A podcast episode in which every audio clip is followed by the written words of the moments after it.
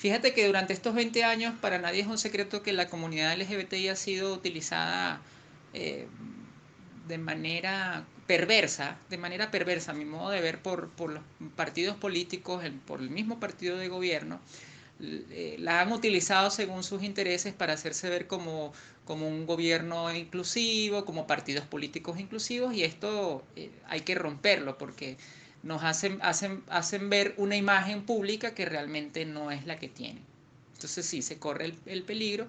Y este uso perverso de la comunidad LGBTI, me refiero tanto al, al, que es partido de gobierno como a quienes han hecho oposición. La oposición fue líder de la Asamblea Nacional y no legislaron absolutamente ningún tema de interés este, respecto a los derechos humanos de la población LGBTI. Este gobierno tiene 20 años en el poder y tampoco lo ha hecho.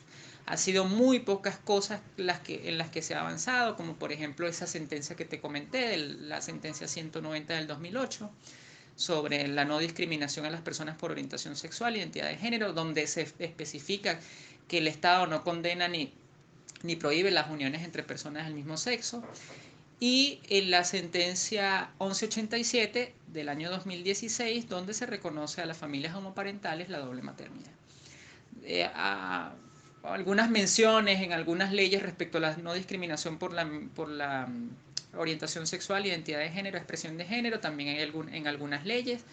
Eh, simplemente menciones, me refiero a la, ley de banco, a la ley de comunas, a la ley de arrendamiento, perdón, ley de comuna no, ley de consejos comunales, creo que si mal no recuerdo ahorita.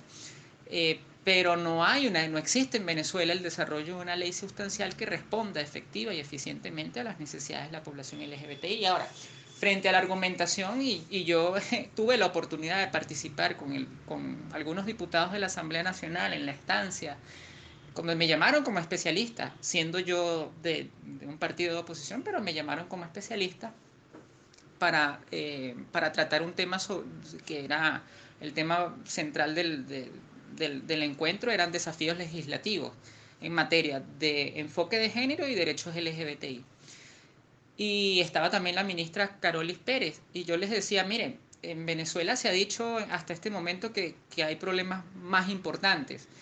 Yo les digo desde aquí, desde mi posición, les digo que Venezuela tiene problemas muy importantes.